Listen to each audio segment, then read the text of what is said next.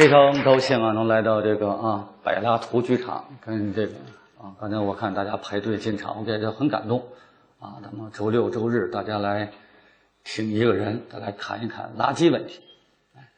其实垃圾这个问题，其实说的相当相当的复杂。哎，那其实跟我们每一个人也都分不开。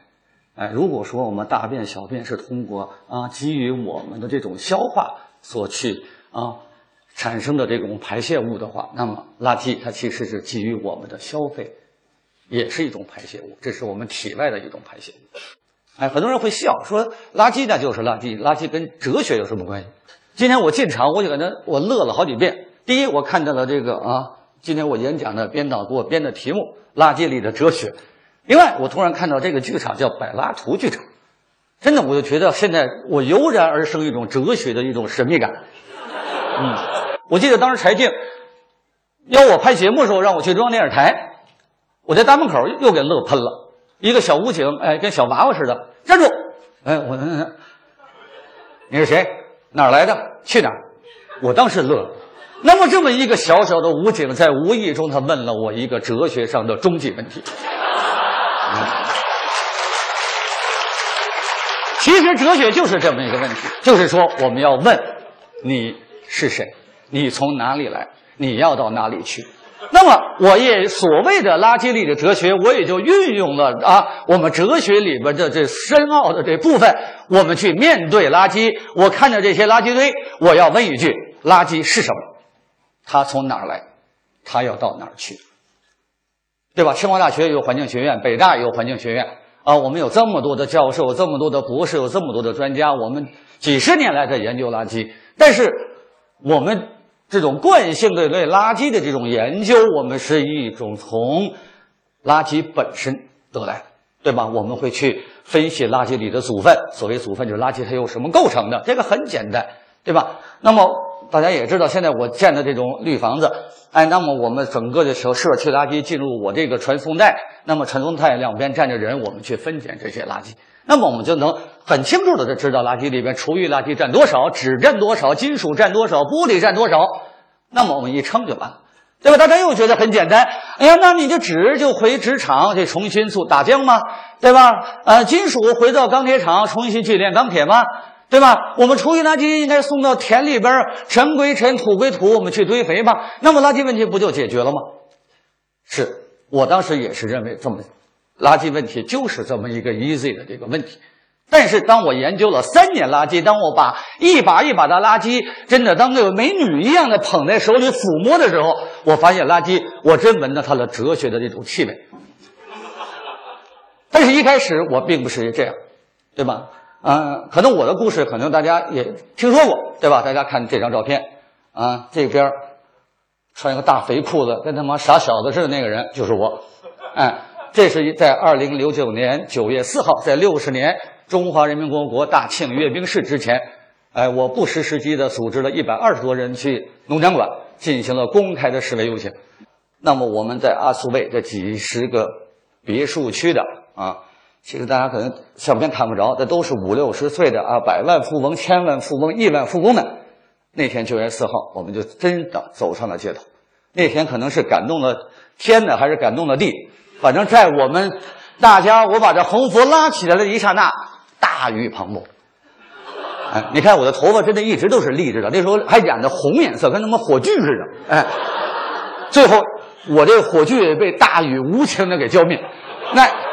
整个头发哎就糊在脸上，不到五分钟就听见警笛儿，几我认为有上百辆公安的车就来了，哎非常专业，拿那个警警戒线唰唰唰一崩，一百多人就全部圈在了这个圈里。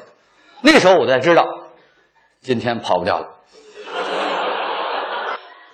最后的结果哎就是我和另外六个哎这个组织者哎被以这个扰乱公共秩序的罪名。哎，行政拘留五天。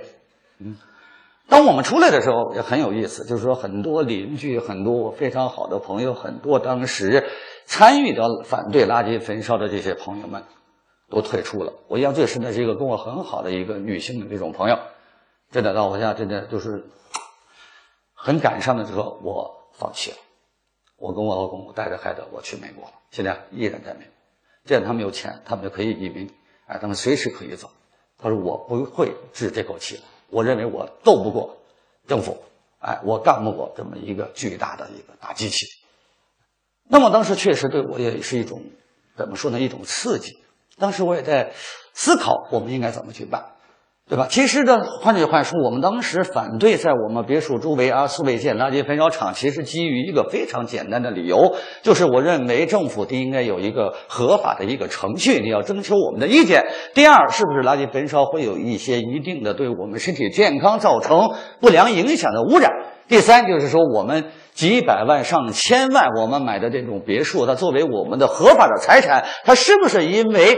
这种公益的这种设施的建立会影响到他们的价格，对吧？财产权、人身权、健康权，这是中国的法律明文去保护的。那么你政府你没有任何的理由，以一种不合法的方式，以公益的名义，你去忽视一小部分人他的正当的合法的权利。那我们其实。我说的这个概念，大家明白，其实它就是一种邻避的一种原因，对吧？我不知道大家懂不懂邻避，邻居的邻，避免的避，它是英文这个 “not in my backyard” 这每一个单词的头一个字母所构成的，就是说不要建在我家后院。那么现在问题在哪？垃圾在产生，大家都知道，每天北京有一万八千吨垃圾，包括我们在座的人，我们每天都在往外去产生垃圾。当时有一个帖子，当时我们为了反对啊所谓的垃圾焚烧，专门建了一个网站，叫奥北论坛，因为它是奥运村以北嘛。哎，那当时我就起以律师的这个谐音起了一个啊非常美妙的名字“吕史站”。哎，以吕史站的这个名义也发表了很多很多的这个文章，包括我写的什么屎啊拉在自己家里啊，哎，种种种种的一些。当时柴静觉得我这篇文章写的特别好，哎，那么。有一个人就给我留了一句话，说：“吕史长，说我很钦佩你们这种勇气，但是我们也想问一句：你现在不允许政府建垃圾焚烧厂，那么我问你，吕史长，垃圾应该怎么办？其实也想着这个是一个一点技术含量都没有的问题，但当时来讲，就这么一个简单的一个疑问，确实让我想了整整一晚上，也是我们作为一种啊，可以说。”一种成功的人士也好，或者我们叫一种啊有钱人也好，我也在产生垃圾。尽管我反对垃圾焚烧厂，我反对一些污染，但是我依然我每天在产生垃圾。如果政府一天不收你的垃圾，一个礼拜不收你的垃圾，我们的城市怎么办？那时候我确实有一种责任感。那么我和几个这个骨干，我们每天开始，我律师都不干，我们每天开始研究垃圾。好在现在网络非常发达，我们把全世界的关于处理垃圾的这种技术，哎，我们往深了去研究。反正用了三个月的时候，我们写出了一本七十二页的中国城市环境的生死抉择，哎，那相当于清华大学的真的一个博士论文。哎，我非常隆重的递交给了北京市政府，提出了我们对北京市乃至中国如何去处理垃圾的一种合理化的一种建议。当时也没有什么音信，我就带着女儿，正好赶上寒假，我就去埃及去旅游了。哎，正在金字塔感慨这金字塔呀，你真他妈大！哎，这时候突然电话响了，哎，北京市政府给我打来电话，说北京市政府将有一个去日本的一个垃圾管理的这么一个考察团，二月二十二号出发。那么政府呢，已经啊。考虑决定邀请我这个最坚决的反对垃圾焚烧的这种啊持不同意见者，说随政府代表团一同去日本考察。哎，那么其实日本考察对我是我认为是我人生的一个转折点。也就是说，我去日本之前，我一直在从一从维权、从邻避的角度去看待垃圾问题，去看这个这个环境问题。另外，我是从一种技术角度，我老梦想着我能不能从世界上。各个国家里，我能找到一个更好的一种技术，我能够替代垃圾焚烧，使垃圾不用焚烧就可以去解决。那么我研究了什么等离子啊，也研究了 RDF 呀，研究了种种种种的这种新的技术。哎，当时说句实话非常难。这个我学我们学文科的、学法律的，真的研究垃圾，我觉得太难了。我甚至把我女儿中学的生的的化学书、物理书给愣给重读了一遍。哎，那么就是说，但是我到了日本。真是一种可以说一种震撼。我到日本，我老觉得是不是现在大家一说日本，好像大家很敏感啊，所以我先有一个前提，就是钓鱼岛它也是中国的啊。那么到日本以后，我最大的震撼什么？你看这个四个垃圾桶，哎，这是这个 Seven Eleven 这个便利店四个垃圾桶，这个并没有什么新奇。最新奇的是什么？当我们都得知日本是一个在世界上垃圾问题解决的最好的一个国家，但你会发现它没有垃圾桶。除了在一些便利店、商场的门口会有四个到五个什么可燃的、不可燃的、呃玻璃的、呃塑料瓶子以外，你是见不着垃圾桶。那么日本人如何去扔垃圾？第一天我们去上街，我就在车上吃个香蕉。我觉得哟，我们都是环保人士嘛，扔在车上也不好。我说我拿着下车吧。我说我找一个垃圾箱扔了。最后的结果是什么？九点钟我出了门，吃完这根香蕉，我晚上六点回到酒店，我才把这个香蕉皮给它扔了，因为我一路一整整一天没有见到一个垃圾桶。但你看日本人走在马路上，他不可能不产生垃圾啊！女孩走着走着，哎，拿出一个面巾纸，哎，小镜子，哎，擦擦，这纸怎么办？人家拉开包，甭管是 LV 的包、Prada 的包，哎，爱马仕的包，放在包里，哎，我。身上带了一个，现在我也养成一个好习惯，这么一个小装置，大家看，这是什么呢？就是便携式的烟灰缸。哎，我抽烟很厉害，所以我的下了飞机坐上车以后，日本的导游问我：“哎，黄先生，你抽不抽烟？”我说：“我抽烟。”他马上跟司机说：“让跟我们团里边都谁抽烟啊？”我们一举手，有四个人抽烟。好，说我们第一站先去一个便利店。当时我不明白，到了便利店我说干嘛？说你们一人去买一个便携式的烟灰缸。这个东西我用了两年多了都不要坏，就是说非常结实，而且这种非常美观。另外，你看日本人扔垃圾怎么扔？东京我觉得非常好的一个啊，我们也觉得是不是值得借鉴的做法？就是说，他是按垃圾日历扔垃圾，他用垃圾日历等于把垃圾分类就做完了。什么意什么意思？每一个家里边有一个冰箱贴，是这个东京的这个垃圾日历表。告诉你，我星期一政府收什么呢？收纸。星期二，我告诉你，我收塑料。那么你这个家里，你星期一是尽管你有很多的垃圾，但你只能把纸你给我扔出来。那么日本最多的所谓的纸是什么？就是牛奶盒，对吧？我们现在也都喝牛奶，我们可能用绿豆包的那种啊。他们那牛奶盒，人家喝完以后呢，要拿清水给它涮干净。涮干净完以后，要拿剪子沿着虚线把这个整个牛奶盒搅开，铺平，放在窗户底下或者放在这个阳台上，让它晒太阳，给它晒干。今天早上，日本是定时定点的啊，就扔垃圾不是像咱们二十四小时你随时可以扔，不行，你每天你必须在早上九点钟之前把垃圾扔出来，扔到指定的位置。那么今天要扔了，今天的牛奶我刚喝完，刚涮干净，刚剪完还有点湿。家庭主妇非常自然的啊，吹风机给它吹干，然后叠的整整齐齐，像一个礼精美的礼盒一样。在电梯上，你看下来，一人拎一个纸包，扔在哪儿呢？就扔在马路边离小区最近的路边的树坑底下。所以呢，日本你要记住，九点钟以前，你去看东京那个街道是一个垃圾街道，全是垃圾在路上。但是你看，都摆的整整齐齐，一定是按照政府的要求那天扔的那一部分东西。但是九点一到，垃圾清运车整个东京扫一圈，整个城市干干净净。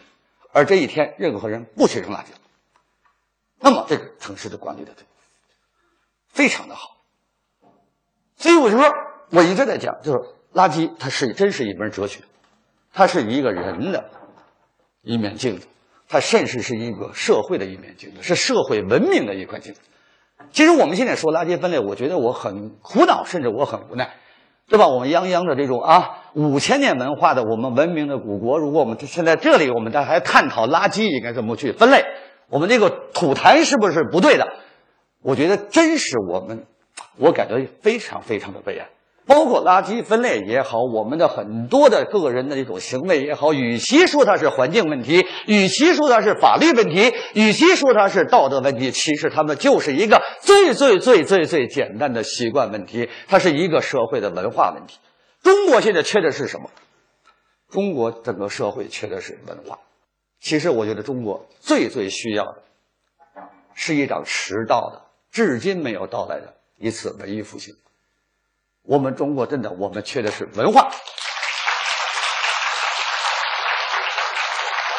垃圾问题也好，闯红灯问题也好，加塞儿也好，摁鸣笛也好，小便不能撒在尿池子里也好，其实都是一个文化问题。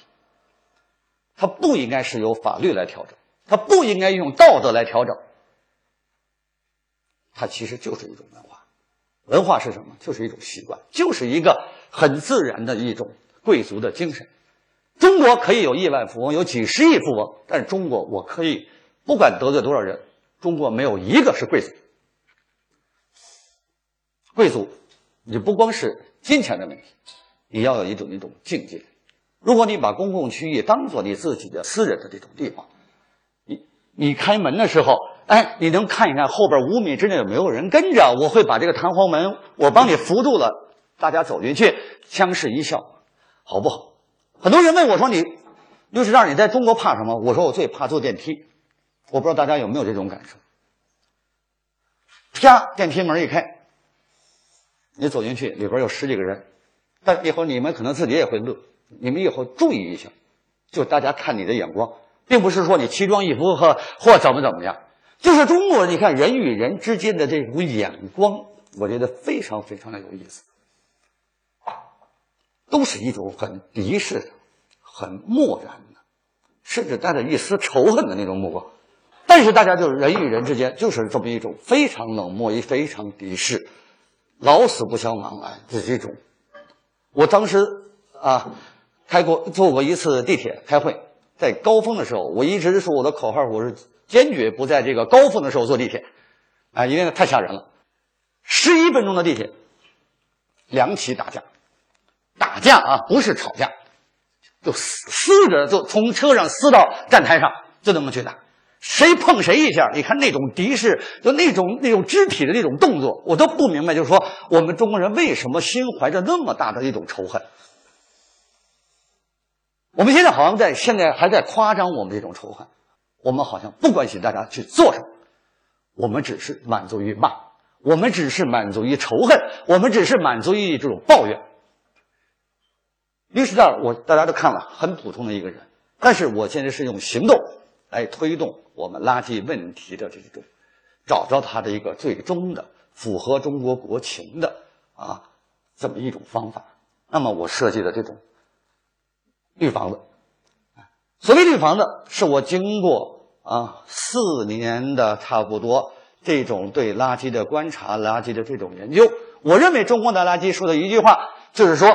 它一定要经过一次预处理，因为我们的垃圾太烂了，我们的垃圾成分太复杂了，我们的厨余垃圾太多了，厨余垃圾里的水分太大了。你去填埋场，它就一定会发臭；你运到焚烧厂，水火不容，它的热值一定的低，它一定是烧不着。你一定要加助燃剂，那么你在运输途中，你一定会有银这种遗撒，你会造成二次污染、三次污染。那么我的设想，那么我设计的这个绿房子就是说。它像公共厕所一样，它一定要在啊建在每一个社区。通过对垃圾的一个强制性的二次分拣，把湿垃圾进行一次脱水，减少运费，减少整个财政对垃圾的这种补贴，以达到一个垃圾分类、垃圾减量的目的。因为什么叫垃圾分类？垃圾分类它是一定是由垃圾的产出者的分类的投放。和政府的分类的收集、分类的运输、分类的处理相构成的。什么最难？分类投放最难。某些人现在往往说的报车说：“哎呦，你看我垃圾分类了，我得骂政府。你看政府一辆车给拉走了。”我说：“这那都是扯淡。”很多人开始附和。我不说你是不是真分了，但我希望每一个人都去你们自己的社区那个三个不同颜色的垃圾桶里面，你们去看一看。上面可能写着可回收，可能写着厨余，可能写着其他。你们去看一看，这三个垃圾桶装的是什么？换句话说，政府一辆车拉走，他也是不得已而为之，因为我们在源头上，我们并没有按照政府的要求，把这三类垃圾在源头上给它分离出来。那么，这就是绿房子产生的，我认为它的最重要的原因。但是，垃圾是一定要分开的。既然源头分不开，那么我们建立一个绿房子的一个平台，用很短的时间，用很低廉的这种成本，我们就可以做到在源头上，在清运之前，把垃圾按照它不同的物理属性给它分开。这样由政府的分类的运输的体系相去对接，那么中国的垃圾管理的水平一下子会提高，中国的垃圾分类的体系就一夜之间可以建立起来。这就是绿房子的整个的设这种设计，哎，他依据的这种东西。我们现在可以有钱，你到巴黎，你到纽约，你去买 LV 品牌那派大顿，百分之八十都中文。但是你能有多少尊严吗？我去看我也很可笑。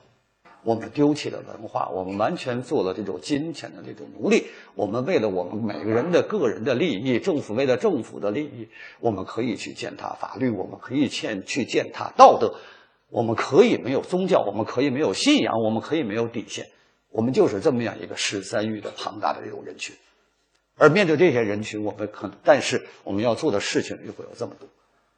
很多记者问我说：“吕史章，你认为你的绿房子也好，你的这种理念也好，你认为最大的阻力是什么？”其实他问这话的时候，我就心里能听明白，他想让我说这一哎，你可能要会痛恨政府啊，或者你有什么什么呀？但其实我真正让我内心来说，我并不是，那还真不是我的那种答案，对吧？中国的政府真的并不是有多好，但说句实话，中国的政府并没有我们大家说的、大家想象的那么坏。政府它并不是机器，政府也是由每一个人的一个活生生的人所构成的。我们可能有家里的亲戚，我们可能有同学，都在政府里面。你们扪心自问，这些人都是坏人吗？不是，对吧？我很反对我们把什么事情现在都归结为一种体制问题，非常简单的，好像两段论、三段论，马上就连接到一个体制问题。我不知道这是一个什么样的一种风气，好像大家这么说的，就显显得你非常有政治上的敏感，显得你非常有勇气。但其实我，其实我真正的明白，很多人把什么问题，大大小小问题归结为体制，其实是为了自己的不作为找了一个借口，找了一个台阶。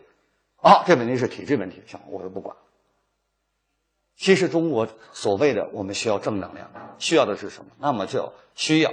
在现有的体制的框架下，在我们现有的哪怕是不太美好的、不太圆满的法律框架下，我们每一个人去做出我们每一个人应该做的、你能够做的那么一点点，每个人一点点汇成起来，真的那就是一个巨大的力量，我们才能去推动政府的进步，推动社会的进步，推动我们文化的这种这种重生。也就是说，中国是靠我们自己救自己。我们不要去依赖于别人，我们也不要去依赖于政府，我们应该自下而上的通过我们自身的强大，我们可以去改良这个社会。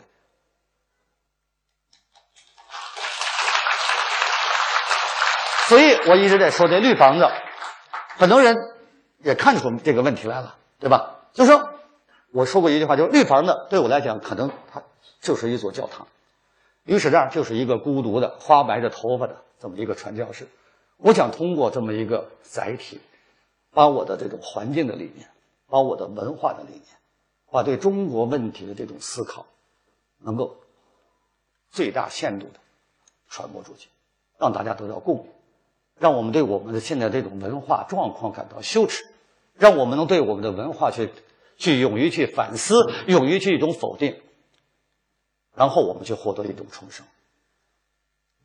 我觉得这个我的演讲杂乱无章。我想最后以一个北京非常著名的一个作家的话作为我这个演讲的结束语。他说：“你脚下的土地就是你的中国。你是什么，中国便是什么；你怎样，中国便怎样；你堕落，中国便堕落；你光明，中国便不黑暗。”谢谢大家。